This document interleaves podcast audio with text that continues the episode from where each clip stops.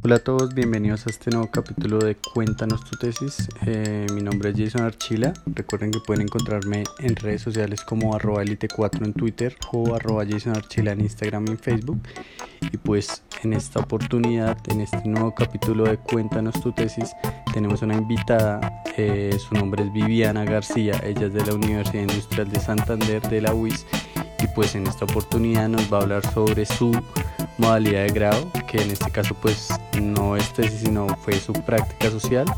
Eh, sin embargo, pues el tema es muy interesante y pues vamos a dejar que ella nos, nos, nos cuente todo. Entonces pues vamos a iniciar con este nuevo capítulo de, de Cuéntanos tu tesis. También recuerden que pueden seguirnos en redes sociales como arroba consumiendo la historia en Instagram y en Facebook.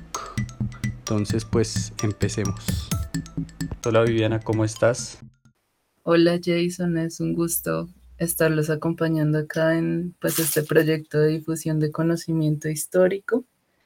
Eh, bueno, entonces, pues sobre el trabajo de grado que he venido desarrollando, se llama Cuatro trayectorias de vida de víctimas del desplazamiento forzado en municipios de Santander y el Magdalena Medio entre 1980 y 2010. Bueno, básicamente, pues este proyecto nace desde Amovi, que es un proyecto de la profesora Ivonne Sores. Eh, ella eh, pues dirige el archivo de memoria oral y de las víctimas. Es pues un proyecto que lleva ya bastante tiempo, que pues consiste en recolectar testimonios extraoficiales de, de víctimas del conflicto armado pues que permitan contrastar con la información que se da desde la oficialidad. Bueno, entonces yo hago parte pues de este grupo de investigación y pues archivo que se está gestando desde la UIS. Entonces pues se buscó presentar un informe del sistema de verdad, justicia y reparación que nace como desde el acuerdo de paz con las FARC en, el, en 2016 y pues bueno, primero se presentó este informe que pues contó con, con también la participación del MOVICE, que es el Movimiento de Víctimas de Crímenes de Estado. También, bueno, se hicieron como 40 entrevistas entre pues un grupo de investigación que se llama em, ARET, que es, em, bueno, sobre historia y archivística, más que todo entonces se presentó este informe pues al sistema y ahora pues mi parte es escribir las cuatro trayectorias de vida. Entonces eh, en esta se reflejan pues un antes y un después mm, de lo que es una vivencia pues en este caso del desplazamiento forzado. Eh, pues no solo para enfocarse en el hecho victimizante como tal, sino también pues ver quiénes son esas personas que principalmente han sido pues las víctimas de, este delito y bueno, del conflicto armado y pues muchas veces, bueno, se ve que son gente pues campesina, en este caso pues del Magdalena Medio, porque pues es una región que está bastante interconectada con Santander también. Eh, que es uno de los departamentos que hace parte como de esta macroregión de Colombia. Em, yo te quería preguntar ese tema, ¿tú cómo lo estructuraste? Porque pues es un tema como, como muy denso, ¿no? Como muy amplio, el tema de, de las víctimas y la violencia. No sé tú cómo lo viviste en los capítulos o cómo que abordaste más o menos en cada capítulo. No sé tú si nos quieres contar un poco ese tema de la estructura de tu trabajo. Pues sí, una parte es pues la metodología que se está usando, que es la memoria histórica razonada e incluyente. Es también una perspectiva historiográfica desde la, la que se busca pues no yo como historiadora tratar de narrar esas experiencias de vida, porque no, no es posible, ¿no? Sería también irrespetuoso sino pues más que todo desde las entrevistas que nos brindaron estas personas. Eh, y pues también, como le mencionaba antes, eh, pues estos relatos permiten también contrastar los datos que se dan muchas veces desde la oficialidad, ¿no? Que pues eh, ah, muchas veces han sido estigmatizantes como, no, eran guerrilleros, no sé qué. Sí. Bueno, por una parte, la metodología, ¿no? Como una memoria histórica razonada e incluyente, como pues la guía como de la escritura. Eh, por otra parte, pues ya la, la, escritura de trayectorias también ha sido pues un desafío, porque pues no es algo como tan académico, sino que se consiste como en, pues según la entrevista que nos dan, partir de ahí para escribir, em, termina siendo como una escritura literaria en cierta forma. Y pues en la academia no suelen a uno enseñarle eso. Entonces, bueno, eso y pues ya la parte de las conclusiones que pues aún no está muy bien elaborada porque estoy como en evaluación de, como en las evaluaciones finales de la escritura, ¿sí? Ok, sí, eso, eso te iba a preguntar porque pues tú todavía no lo tienes, por decirlo así, ya culminado, ¿no? Digamos que ahí nace mi otra pregunta es cuando tú presentaste ese trabajo de grado, bueno, el, tema de decir, bueno, yo voy a trabajar esto y lo postulas a la facultad o eh, no sé si tuviste algunos comentarios como que te dijeron, si tuviste algún inconveniente con ese tema cuando lo presentaste.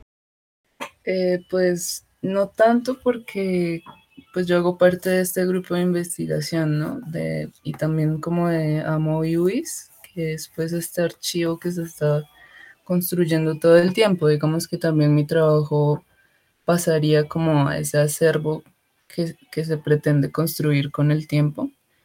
Mm, y, y bueno, pues por ahora han sido correcciones también como muy de gramática, de la escritura, como del orden desde mi directora también y pues desde los evaluadores de la primera etapa, pero pues la profesora Ivonne ya tenía pues bien planteada esta metodología, entonces bien sustentada, que también se sustenta bastante desde la historia desde abajo, de Hobsbawm y de Thompson, em, y también desde eh, se usa mucho la teoría que propone Bourdieu del hábitus, como para no caer en, ah, sí, el pobre es pobre porque quiere, no, sino porque tiene un, pues los capitales que lo rodean y que permiten que una persona se relacione de ciertas formas o tenga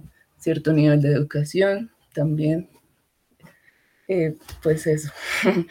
Sí, sí, sí. Sí, es que precisamente eso, eso, pues tenía como curiosidad de pronto con, con esos comentarios que suelen salir y es precisamente lo de el pobre es pobre porque quiere o, o pues no sé, no, no falta también ese de que, ese famoso de que si estaban, no sé, cerca de un campamento guerrillero o algo de violencia, pues quién sabe por qué será, ¿no? Entonces eh,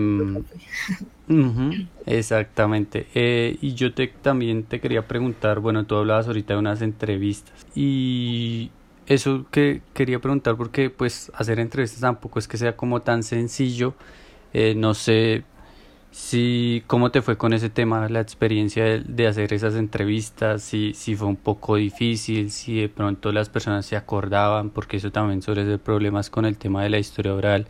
Eh, no sé si nos quieres pues contar un poco sobre el tema de, cómo te fue entrevistando a las personas. Eh, sí, pues es, una experiencia bastante interesante y pues a mí me da, mm, me da pues, como, ¿cómo le diría? Como pues en mi formación profesional me ha aportado mucho porque digamos que en la academia no, no fue algo, una fuente a la que mm, a uno le enseñan a aproximarse mucho, ¿no? más que todo como documentos escritos, pues paleografiar, qué sé yo, sí, pero otra cosa es ya hablar con una persona. Pues entonces, em, pues mm, sí, la verdad es, la guía de la profesora Ivonne es muy importante eh, y pues era una, una entrevista semiestructurada O sea, primero pues dejamos que la persona dé pues un, relato como así ininterrumpido de su, su experiencia de vida, como antes y después del hecho victimizante. Los hechos muchas veces también no eran solo un hecho victimizante, sino uno se encuentra con personas pues con cinco o seis hechos que desafortunadamente han tenido que vivir.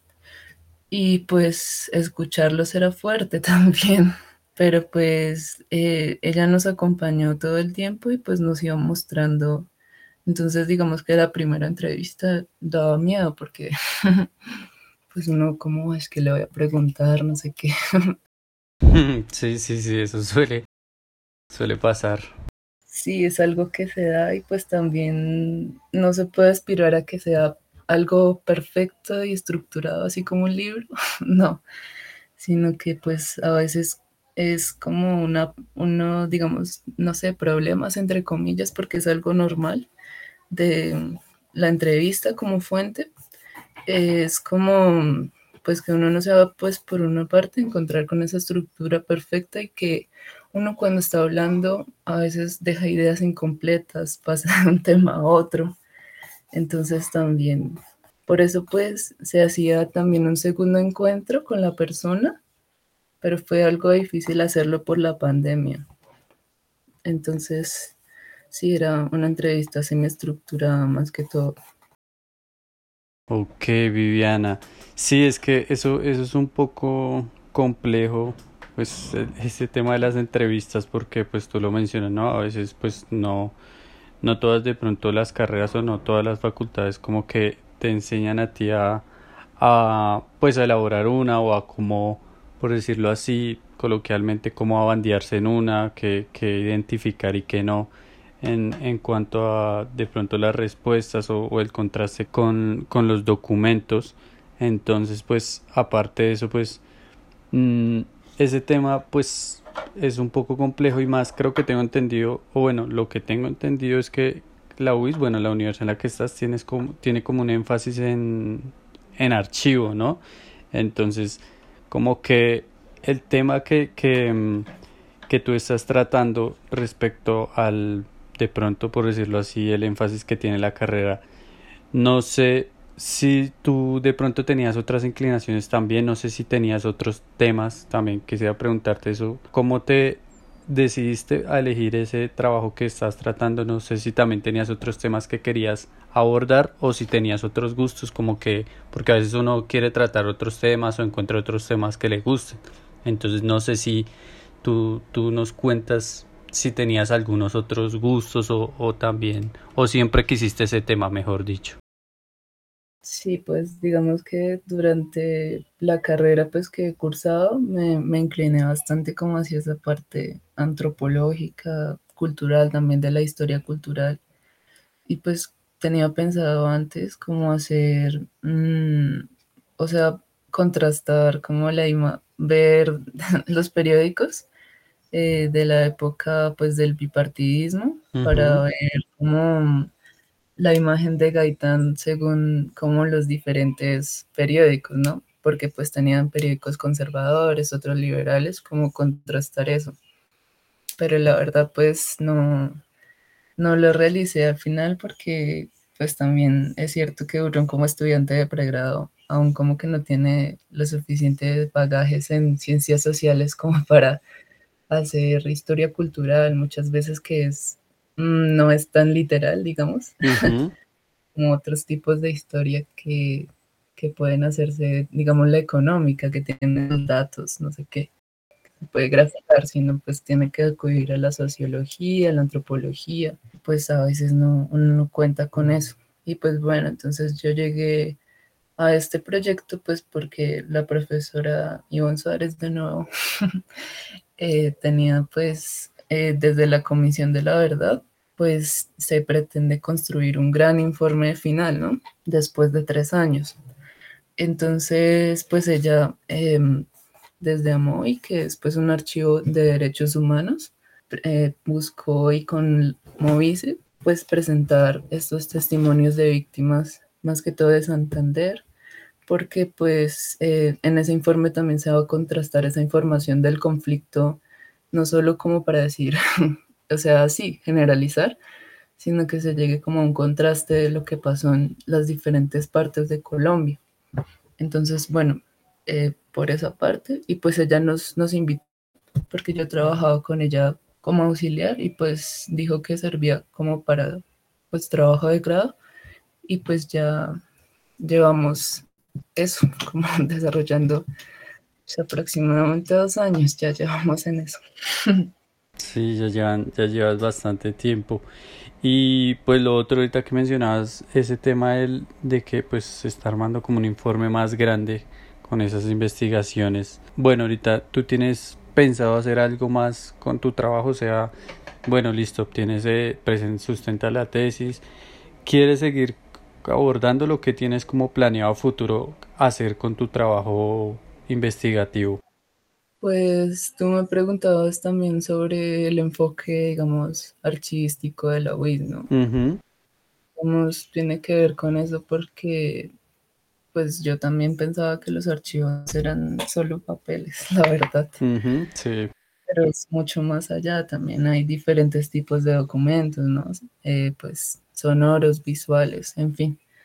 Eh, y pues me ha gustado eh, esta parte como el archivo de derechos humanos, como aproximarme a ese tema. y pues ha sido bastante enriquecedor, pues también el conocimiento que le da uno sobre Colombia, cómo ha funcionado, ¿no? Y cómo el conflicto también ha pues impactado tanto en la realidad de, este país. Hasta la actualidad se puede ver demasiado. Muchos discursos que se usan, o la misma política, cómo funciona, ¿no? O sea, suele apelarse mucho a ese tema. Em, y pues sí, me ha gustado y también he estado mm, estudiando trabajo social por eso mismo, como por porque también permite, me gustan las ciencias sociales en general, pues eh, me ha gustado como esa parte de las entrevistas también. Sí, es verdad lo que tú dices también, es que no es que sea solo un tipo de archivo y que uno termine como por allá, sino que también da como para esa movilidad o, esa flexibilidad de estar en, otro, en otros temas. Eh, también ahorita como acordándome de las del tema de, de tus fuentes bueno lo, lo, que investigaste las entrevistas yo quería pues preguntarte si alguna como si hubo alguna fuente que, que fue especial para ti o si de pronto em, hubo alguna que te llamó la atención como que algo interesante de pronto que hayas encontrado en las fuentes no sé si si hayas encontrado algo así Mm, no, pues bastante, casi todas tienen, tienen información, pero pues también se ve un poco la carencia de, trabajos como más enfocados hacia lo regional. Uh era difícil, digamos, encontrar información amplia y bien descrita a veces de, municipios o veredas pequeñas, ¿no? Eh, pero, pues no sé, la verdad me, me ayudaron mucho los informes que, que habían realizado el Centro de Memoria Histórica, pues que son bastante amplios sobre desplazamiento forzado, una nación desplazada, se llama uno, o el del paramilitarismo, y pues también la profesora Iván Suárez ha realizado pues trabajos más regionales sobre el impacto del conflicto en Bucaramanga, pues ella se ha enfocado en este tema y pues ha hablado sobre, sobre, digamos, cómo se relaciona eso con algunas formaciones de algunos barrios de Bucaramanga, como Café Madrid. Entonces eso es bastante, mm, eh, pues me, ha guiado bastante también su trabajo. Mm, ¿Quién más? Mm, estaba viendo uno que se llama Hábitus y Violencia, que también me pareció interesante es un autor, Manfredo Koessel, y pues que también relaciona este concepto de Bourdieu eh, pues con lo que ha sucedido en el conflicto armado, solo que sí es un poquito más difícil de leer, pero pues creo que esas han sido mis fuentes secundarias principales. Ok, ok, Viviana, no, sí, digamos que pues sí te preguntaba eso porque, porque pues también como que uno a veces se encuentra llamativo ese, ese tema de las fuentes y también y más cuando uno trata de pronto con personas, pues también como que esos relatos son, son muy llamativos, son interesantes, entonces a veces hay, hay relatos de relatos, ¿no? Hay relatos que de pronto a uno se le quedan más que otros, entonces por eso era como que te, te preguntaba.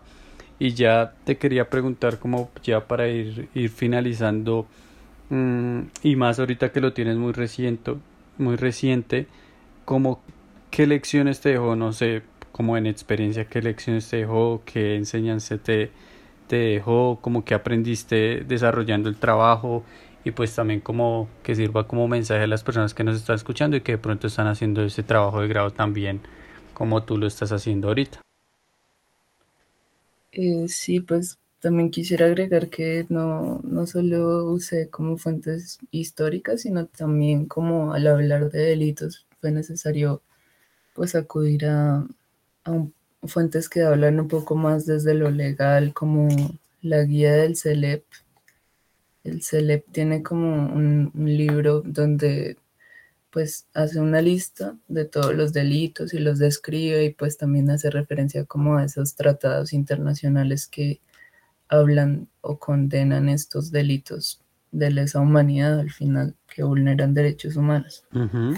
Eh, y bueno, entonces pues a mí me ha aportado mucho como, como persona también, como historiadora, el entender pues como una persona, bueno, eh, digamos, me encontré con un testimonio de una persona que vivió desde la violencia bipartidista, o sea, cuando era una niña, y tuvo que vivir todo eso y esconderse y vivir huyendo, y pues como todo este contexto violento que, aunque no nos haya tocado vivir, sí le ha tocado a otras personas y, y ha influido en que, digamos, el problema de la tierra de Colombia, de cómo es tan difícil em, que alguien tenga o pueda apropiarse de una de un terreno, de un sí, una propiedad em, que no es en serio porque no quiera, sino por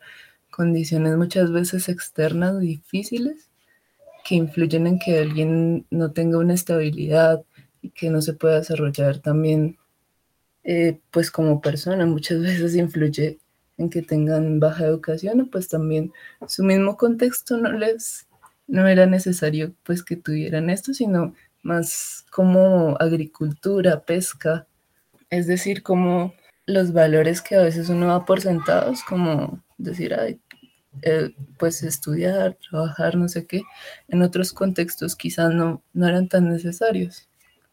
Entonces, pues entender o sea, cómo la violencia llega y rompe todas estas em, pues habilidades que alguien había desarrollado para, para sobrevivir en su contexto, como la pesca, la agricultura, y tiene que llegar a la ciudad y mm, adaptarse y pues también se encuentra con que sus, sus conocimientos, todos esos conocimientos de, de las comunidades ya no son tan útiles, sino que necesita en serio, saber manejar un computador incluso era como un gran choque, cosas así. Eh, y pues también la respuesta estatal pues más frecuente se ve que ha sido el militarismo, no la inversión social, no la inversión en educación, no más que todo, como hay, conflicto, armen una base militar. y pues también esta la doctrina contrainsurgente que ha predominado pues al momento de, digamos, enfrentar esto y pues como ha estigmatizado tanta gente, pues tildándolos de guerrilleros y cuando pues la verdad eran campesinos y que pues como con la finalidad de acabar con la guerrilla desde la, la respuesta militarista pues han sucedido alianzas entre el ejército y paramilitares también, pues afectan, al final termina como siendo muy, muy incoherente para mí, no sé. Hmm. Como se supone que el ejército, la policía, las Fuerzas Armadas deberían protegernos a todos, ¿no? No, no solo unos cuantos o o pues hacer una investigación rigurosa, no sé, antes de decir que cierta comunidad era parte de una guerrilla. Eh, ¿Qué más? Pues también en las ciudades, como, como estos, estas invasiones, entre comillas, pues han sido, han sido vistas como desde una perspectiva clasista y también lo mismo, como muchas veces la respuesta estatal más frecuente era desalojos por parte del SMAT, como lo que pasó pues en el Parque Nacional hace poco. Em, pues que no importa si hay niños, si hay ancianos, no importa, si solo llegan y destruyen lo poco que personas que están tratando de adaptarse nuevamente, como de salir adelante, ¿sí? Eh, pues les tumbaban las casas, les quemaban las colchonetas, así, y pues no eran tampoco como las mejores condiciones, ¿no? Porque también, eh, como al ser asentamientos informales, no, no es que puedan acceder a las mejores tierras o servicios públicos, sino muchas veces con carencia de agua o incluso pues una persona decía que mm, pues había ratas y que a veces las, la mordían las ratas o que tenían paredes de cauchos así. Y pues las organizaciones sociales han tenido un papel importante como ante la ausencia estatal de ayudar a estas personas en la parte psicosocial también, porque pues eh, literal están traumatizadas muchas veces por la desaparición de, un familiar, el asesinato de sus hijos. Entonces, no, pues la verdad ha sido encontrarse con una realidad muy dolorosa y pues que no, no es necesario como vivirla para tener empatía, sino por el contrario tratar de que nadie más tenga que vivir eso. Sí, eso es, eso es verdad y, es duro, ¿no? Es duro porque, pues, aparte de vivir como con la violencia física, también hay que vivir como con la, violencia psicológica, que es como esa estigmatización, ¿no? Y más, eso sí, sí sirve como crítica y, es bueno que lo digas porque, pues, como que teniendo uno, uno, acceso a la información y dos, como pudiendo tomar otras decisiones como que las instituciones se basan en, en estigmatizar. Em, no todas no pues no sé pero pues digamos que en cuanto a la fuerza pública como tú lo mencionabas pues como que sí es estigmatizar una población y luego no sé entrar con, con pie de fuerza cuando uno pudo haber hecho de pronto una investigación más rigurosa como em, por decirlo así diferenciar ciertos grupos saber qué es lo que se va a hacer y no actuar como por decirlo así, eh, a lo maldita sea, así muy coloquial. Entonces, y pues como que eso también recae sobre también esos grupos que de pronto no, no, no son parte del conflicto, pero terminan siendo víctimas en cuanto a ese, a ese trabajo, eh, no sé, propaganda, por decirlo así, o estigmatización, y pues que ya es como, como difícil, ¿sí? Y, y más como con y pues bueno eso era lo otro que, que quería resaltarte era el aporte de tu trabajo no porque pues ahorita con ese tema del, del proceso de paz y, y las investigaciones del centro de memoria o bueno las investigaciones sobre derechos humanos y violencia pues digamos que es bueno que que hayan personas que como tú en este caso que estén que estén como profundizando aportando más a, a ese tipo de, de investigaciones entonces, pues precisamente, y ya teniendo en cuenta que ya se nos está acabando el tiempo, pues también quería preguntarte, porque ese es un tema que se trabaja mucho, eh, estos, estos tópicos de la violencia, eh, si alguien de pronto quiere también que lo esté trabajando y quiera de pronto contactarte para profundizar o, recibir tu aporte regional em, en cuanto a tu investigación, no sé, yo quería preguntarte en dónde te pueden contactar, a qué correo o o si por redes sociales o cómo es la manera para contactarte si de pronto también hay preguntas sobre el tema. Eh, sí, pues podría ser por las redes sociales más que todo. Em, por mi Instagram em, es ViviGRSP. Em, Sí, pues es la que más, la, que más utilizo, la verdad, porque las otras no tanto. Listo, no te preocupes, igual nosotros, como te digo, pues dejamos eh, la información de contacto tuya ahí en, la descripción del capítulo. Y pues nada, yo quería agradecerte por, por haber tomado tiempo de, tu mañana para esta grabación. Y pues nada, agradecerte mucho por participar con nosotros. Cualquier cosa ya saben dónde pueden contactar a Viviana en sus redes sociales. Eh, y nada, pues les agradecemos el tiempo para que escuchan este capítulo y nos vemos la próxima semana. Hasta luego.